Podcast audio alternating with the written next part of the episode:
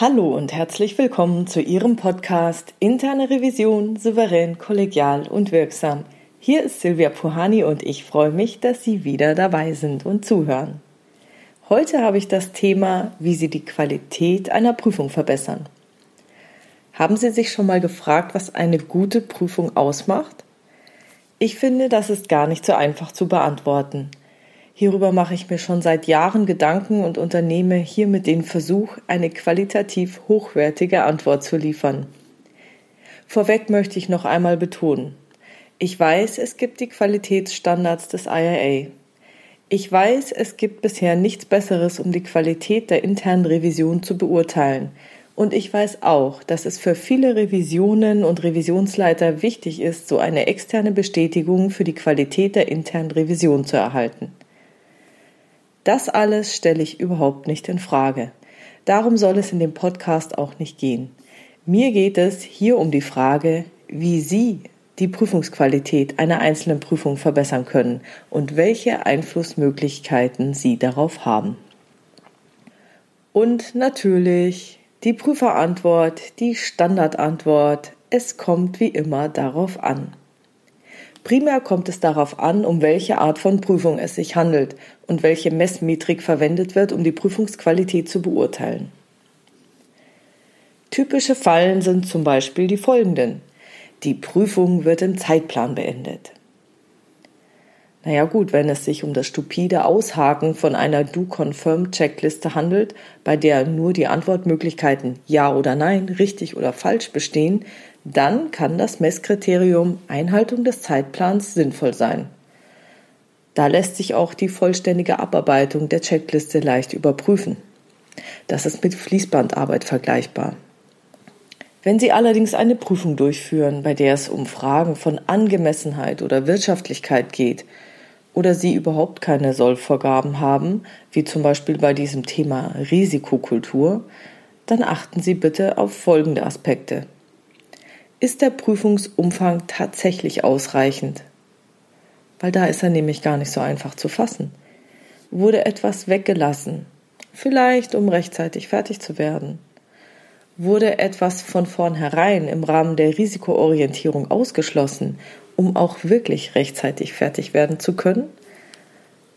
Es besteht eben diese Tendenz, dass sich die Revision um die Zeitvorgabe zu erfüllen, zunehmend auf kleinere, einfache, stark abgegrenzte und damit relativ vorhersehbar prüfbare Themen beschränkt.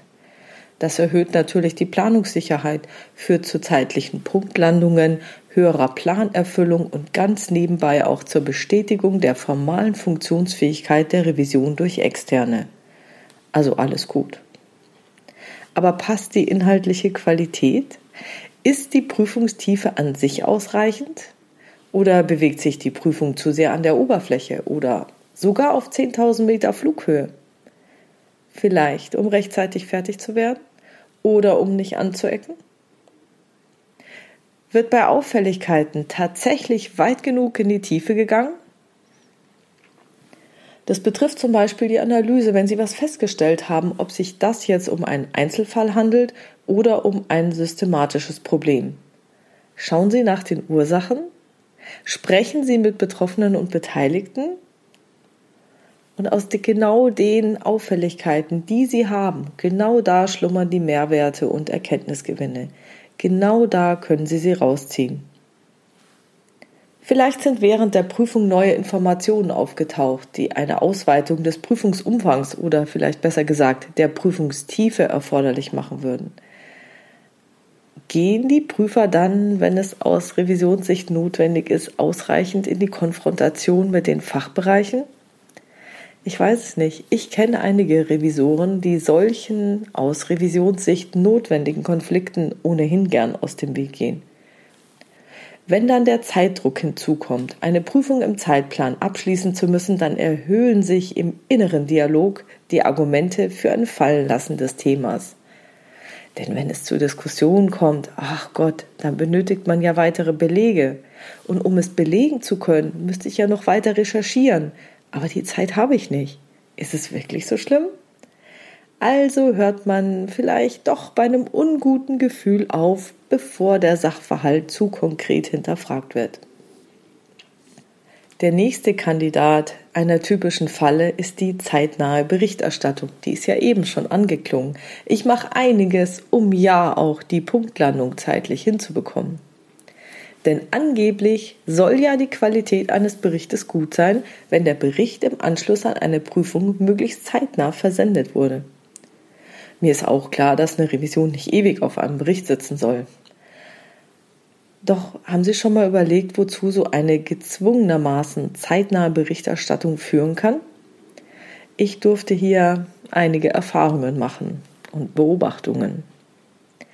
Also die schnellsten Berichterstattungen, die kenne ich. Entweder von Revisoren, die für berechtigte Gegenargumente des Revisionspartners total taub sind und nur ihren Stiefel durchziehen, um den Bericht schnell zu veröffentlichen.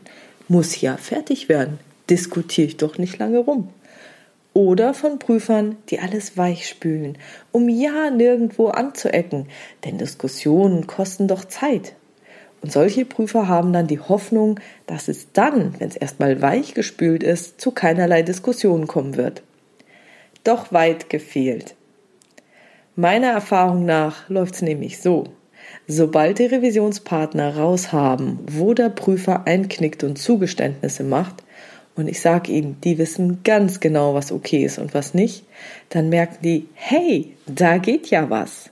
Und da, wo was geht, da geht doch auch noch mehr. Und dann sind sie genau in der Diskussion drin, die sie vermeiden wollen durch die Weichspülerei.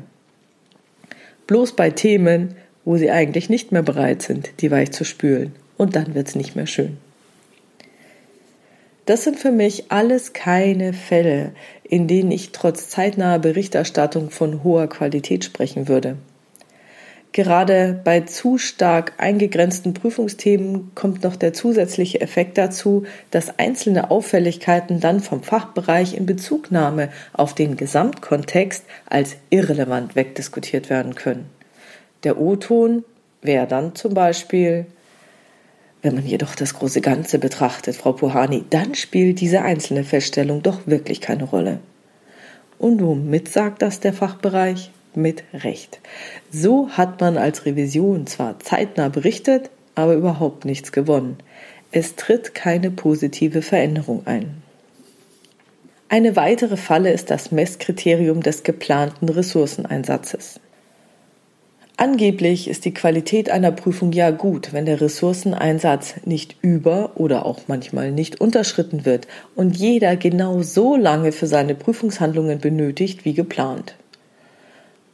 Das ist natürlich bei Prüfungen, die mit Fließbandarbeit vergleichbar sind, tatsächlich so. Was aber, wenn Sie jetzt Prüfungen haben, bei denen Sie mit Ihren Revisionspartner sprechen müssen? Was ist, wenn Sie keine konkreten Sollvorgaben haben, bei denen es nur ein einziges richtig gibt und alles andere automatisch falsch ist? Dann müssen Sie mit Ihren Revisionspartnern diskutieren. Und das kann dauern, kann aber auch zu Erkenntnisgewinnen führen vom Revisionspartner oder sogar vom Gesamtunternehmen. Und dann kann es nötig sein, weitere Ressourcen einzusetzen und bestimmten Dingen nachzugehen. Wenn man das jetzt mal so reflektiert, was ich ja alles aufgezählt habe, dann ist die Frage, was denn hierbei auffällt. Und auffällig ist meiner Meinung nach, dass diese typischen Fallen alle auf Parameter abstellen, die leicht messbar und damit auch leicht überprüfbar sind. Das ist auch überhaupt nicht verwunderlich. Historisch kommen wir ja aus der Finanz- und Rechnungslegungsprüfung. Da gibt es nun mal nur ein einziges richtig und alles andere ist falsch. Da gibt es nur Prüfungen, die mit Fließbandarbeit vergleichbar sind. Und anhand der Abarbeitung der Checkliste kann erkannt werden, ob ich zeitlich im Plan liege oder nicht. Für Prüfungen, die jedoch einem anderen Kontext unterliegen, sollten wir nicht den Fehler machen, unsere bisherige Messmetrik auf Kontexte anzuwenden, für die sie nicht geeignet ist. Das ist wie bei der Sache mit dem Hammer. Wer nur einen Hammer besitzt, für den sind alle Probleme Nägel. Was also kann man tun? Im Projektmanagement hatte man ja vor Einführung der agilen Methoden ähnliche Probleme. Und da Prüfung und Projektmanagement auf den ersten Blick nicht so weit voneinander entfernt erscheinen, bemühe ich zunächst das magische Dreieck des Projektmanagements. Klassisch kenne ich es als ein Dreieck, in welchem jede Ecke für einen der folgenden Punkte steht. Kosten, Zeit und Qualität. Hierbei wird implizit der Inhalt als gegeben vorausgesetzt, also die Größe des Dreiecks ist sozusagen gesetzt. In den letzten zwei Jahrzehnten habe ich zahlreiche Projekte erlebt, die, wenn es knapp wurde, einfach beim Inhalt Abstriche gemacht haben. Kann man sich so vorstellen, als ob die Fläche des Dreiecks dann einfach schrumpft. Und obwohl diese Fläche geschrumpft ist, sieht man es sozusagen nicht, weil Zeit eingehalten sind, Kosten eingehalten sind und die Qualität eingehalten ist. Und der Inhalt konnte einfach so verschwinden. Bei meinen Recherchen für diesen Podcast bin ich jetzt auf eine andere Visualisierung des Projektmanagement-Dreiecks gestolpert, die die Sache meiner Meinung nach noch viel besser trifft und den Inhalt nicht einfach verschwinden lässt. An jeder Ecke dieses Dreiecks sind jetzt die folgenden Dinge dargestellt. Kosten, Zeit und Inhalt. Und in der Mitte des Dreiecks ist die Qualität abgebildet. Das kommt der Sache meiner Meinung nach schon deutlich näher, denn Qualität ist so etwas wie eine weitere Dimension. Sie macht aus dem Dreieck eine Pyramide. Wenn Kosten, Zeit und inhaltlicher Umfang gegeben sind, dann kommt es auf die Qualität, also die Höhe der Pyramide an. Ich kann zum Beispiel einen Anfänger prüfen lassen, der Kosten, Zeit und inhaltlichen Umfang einhält, aber keinerlei Qualität liefert, weil er sie auch noch gar nicht liefern kann. Wenn also Kosten, Zeit und inhaltlicher Umfang eingehalten werden, bedeutet es noch nicht automatisch, dass die Qualität passt. Das könnte halt dann eine sehr niedrige Pyramide sein. Wenn natürlich eines der drei Komponenten Kosten, Zeit, inhaltlicher Umfang eingeschränkt wird, dann reduziert sich die Grundfläche der Pyramide. Die Qualität bleibt aber eine eigene Dimension. Und interessanterweise hängt sie bei normativen Prüfungen, die mit hoher Fachkompetenz durchgeführt werden, mit diesen drei Komponenten zusammen. Die Grundfläche bleibt, die Fachkompetenz ist gegeben und so ist automatisch die Pyramide so hoch, wie sie sein muss. Und daher tun wir ja auch so viel für unsere fachliche Weiterbildung. In rein normativen Schwarz-Weiß-Kontexten sind also obige Kriterien im Zeitplan zu bleiben, mit vorgesehenen Ressourcen zu prüfen, zeitnahe Berichterstattung und so weiter angebracht. In allen anderen Kontexten können obige Kriterien Hinweise für eine gute Qualität sein, müssen es aber nicht, weil sie eben nur die Grundfläche der Pyramide darstellen.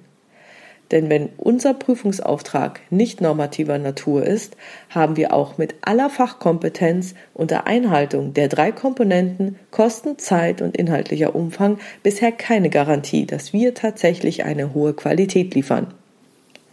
Was ist nun echte Qualität? Eine qualitativ hochwertige Prüfung beurteilt für mich alle risikorelevanten Aspekte, lässt keine Fragen offen und führt bei Feststellungen zu nachhaltigen Veränderungen im Unternehmen. Also nicht nur ich finde was, sondern dann passiert auch was. Echte Qualität kann man meiner Meinung nach in nicht normativen Kontexten nur dann erkennen, wenn man sich selber intensiv mit dem Prüfungsthema auseinandersetzt. Und das bedeutet, dass sich auch der Qualitätssicherer intensiv mit dem Prüfungsthema auseinandersetzen muss. Und das kostet Zeit. Das ist aufwendig und das ist anstrengend. Und das Ziel von jeder nicht normativen Prüfung sollte sein, Erkenntnisgewinne zu ermöglichen, entweder direkt beim Revisionspartner im Fachbereich oder im Unternehmen. Und für solche Erkenntnisgewinne ist es notwendig, in der Prüfungsdurchführung frühzeitig und kontinuierlich mit den Revisionspartnern zu kommunizieren, sich vom Revisionspartner etwas erläutern lassen, sich auch bei Zeitdruck die Zeit zu nehmen, um Dingen auf den Grund zu gehen, abzuklären, ob es sich bei Auffälligkeiten tatsächlich um solche handelt, ob es ein Einzelfall ist oder öfter vorkommt oder ob es vielleicht eine ganz andere Erklärung dafür gibt, die vielleicht wieder interessant sein kann. Und eben in den Fachbereich zu gehen, nicht vom Schreibtisch aus alles besser zu wissen, hinzugehen, reden, sich etwas zeigen zu lassen. Und wenn dann Auffälligkeiten da sind, dann erforschen Sie bitte, unter welchen Bedingungen es genau zu dieser Auffälligkeit kommen konnte. Welche Muster dem zugrunde liegen, welche Rahmenbedingungen diesen Mustern wieder zugrunde liegen. Und das dann mit dem Fachbereich in einer neugierigen und offenen Haltung zu diskutieren. So ergeben sich ganz automatisch gesicherte Ergebnisse und zielführende und nachhaltige Maßnahmen. Es ist hier super wichtig, dass die interne Revision sich selbst nicht raushängen lässt, wie toll sie ist. Und gerade in der Maßnahmenabstimmung gilt es, den Fachbereich für zielführende Vorschläge im Erfolg sonnen zu lassen. Wir wollen ja schließlich auch, dass er die Dinger umsetzt. Also sind seine super. Das bedeutet, dass jeder Prüfer in der Lage und willens sein muss, den Fachbereich frühzeitig und kontinuierlich auf Auffälligkeiten anzusprechen. Da kann natürlich die Hierarchie wieder reinkommen, wenn Sie sehr hierarchisch sind. Gehen Sie hin, sichern Sie erstmal Ihre Ergebnisse ab, bevor bei Ihnen in der Revision Ihre Hierarchie reinkommt. Und das bedeutet eben auch, wenn Sie dann in die Maßnahmenabstimmung während der Prüfungsdurchführung schon hineingehen, weil es sich im Gespräch so ergibt, dann bedeutet es auch, dass die Qualitätssicherung nicht erst am Schluss einsteigen darf, sondern ebenfalls kontinuierlich während der Prüfung erfolgen sollte.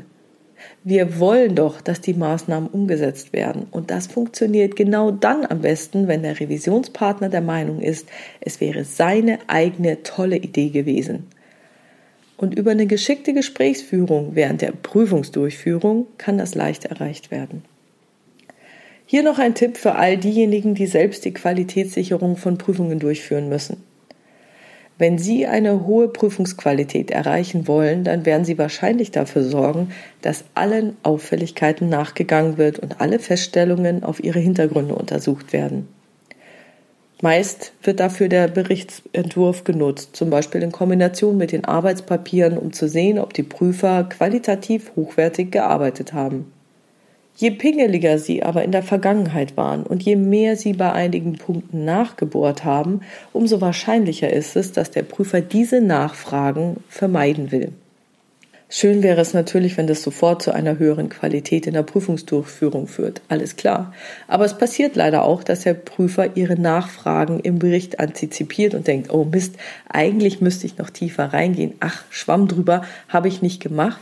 Und dann Berichtsentwurf und Arbeitspapiere von vornherein so gestaltet, dass die Feststellungen, die zu weiteren Erkenntnisgewinnen führen könnten, bereits in den Unterlagen nicht mehr enthalten sind, weil hm, man geht dann nicht mehr über ein schlechtes Bauchgefühl hinaus, weil der Chef könnte ja nachfragen. Das sind dann angeblich so Kleinigkeiten, ah, da lohnt sich eh kein Follow-up, Dinge, die zu schwammig sind, bei denen vielleicht die Ursachenanalyse als nicht relevant erklärt wird oder Einzelfälle, die dann sagen, ah, im Gesamtkontext überhaupt nicht relevant. Wenn man diese Sachen tiefergehend hinterfragen würde, könnten dennoch neue Erkenntnisgewinne darin schlummern da es für sie selbst als Qualitätssicherer so gut wie unmöglich ist, in dieser späten Qualitätssicherung solche Mehrwerte oder Erkenntnisgewinne in den Berichtsentwürfen oder Arbeitspapieren zu identifizieren, nutzen Sie bitte folgenden Trick. Halten Sie Kontakt zu den Prüfern und fragen Sie während der Prüfung häufig mal nach, ah, wie ist der aktuelle Stand, horchen Sie ins Prüferzimmer rein. Worüber regen sich die Prüfer auf? Was bereitet gerade Schwierigkeiten?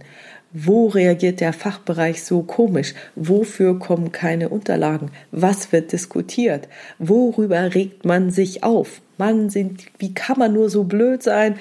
Keine Ahnung. In jedem Prüferzimmer kommen irgendwelche solche Aufreger zustande. Schreiben Sie sich all die Aufreger auf Kurze Stichpunkte genügen, sodass Sie am Ende der Prüfung eine Liste mit allen Diskussionen, komischen Dingen und spektakulären Entwicklungen haben. Natürlich fragen Sie auch während der Prüfungsdurchführung nach, Mensch, wie entwickelt sich denn dieser einzelne Aufreger? Was passiert denn da? Haben die sich in Luft aufgelöst? Ist vielleicht noch was dran? Was kann bisher belegt werden? Wofür gibt es vielleicht bisher nur Eindrücke und Vermutungen, aber noch keine festen Belege? Also haken Sie als Qualitätssicherer nach, bleiben Sie dran und bleiben Sie im Dialog mit Ihren Prüfern und aktualisieren Sie Ihre Liste der Aufreger laufend. Und dann sollten Sie gegen Prüfungsende all die Dinge auf Ihrer Liste haben, die auf irgendeine Art und Weise in Ihrem Bericht auftauchen sollten. Und dann haben Sie, wenn Sie den Berichtsentwurf erhalten, eine Möglichkeit, diesen mit Ihrer Liste abzugleichen. Und wenn Sie den Berichtsentwurf besprechen, dann fragen Sie den Prüfer nach den Ihrer Meinung nach noch wichtigen Themen und klären ab, ob diese nicht doch relevant wären. Natürlich legen Sie jetzt nicht Ihre Liste auf den Tisch, sondern sagen, Mensch, da war doch was vor zwei Wochen, da war doch das und das Thema, was ist denn eigentlich draus geworden? Wieso sehe ich das hier nicht? Und da kann es sich lohnen, tiefer einzusteigen. Und mein großer Wunsch, orientieren Sie sich bitte immer daran, ob eine Prüfung eine nachhaltige Wirkung hinterlässt. Und die entsteht übrigens nicht mit dem Berichtsversand, sondern erst dann, wenn Maßnahmen nachhaltig umgesetzt werden und sich die Prozesse verbessert haben oder der Vorstand aufgrund des Berichts eingeschritten ist. Mein Fazit. Verlassen Sie sich nicht ausschließlich auf die üblichen Qualitätskriterien, denn wenn der Prüfungsumfang nicht normativer Natur ist, haben wir auch mit aller Fachkompetenz unter Einhaltung der drei Komponenten Kosten, Zeit und inhaltlichem Umfang bisher keine Garantie dafür, dass wir tatsächlich eine hohe Qualität liefern. Eine qualitativ hochwertige Prüfung beurteilt alle risikorelevanten Aspekte, lässt keine Fragen offen und führt bei Feststellungen zu nachhaltigen Veränderungen im Unternehmen. Ich wünsche Ihnen viel Spaß beim Ausprobieren und freue mich auf Ihre Rückmeldungen. Wenn ich jetzt Ihre Arbeit schwieriger gemacht habe, tut's mir leid, aber ich stehe nun mal für qualitativ hochwertige Prüfungen. Das war's wieder mal für heute. Wenn Sie eine Frage haben, die Sie umtreibt und die zu diesem Podcast gut passt, dann schreiben Sie sie mir gerne per Mail an info@puhani.com oder Sie nutzen eines der Kontaktformulare auf meiner Webpage www.puhani.com. Dort gibt es eine offene und eine anonyme Variante. Wenn es Ihnen gefallen hat, und ich kriege sehr viele positive Rückmeldungen. Vielen, vielen Dank dafür. Teilen Sie doch diesen Podcast mit Ihren Revisionskollegen und vielen, vielen Dank für Ihre tollen Rückmeldungen und Bewertungen. Bleiben Sie dran und hören Sie gerne wieder rein in Ihren Podcast Interne Revision souverän, kollegial und wirksam. Mein Name ist Silvia Puhani und ich wünsche Ihnen erfolgreiche Prüfungsprozesse.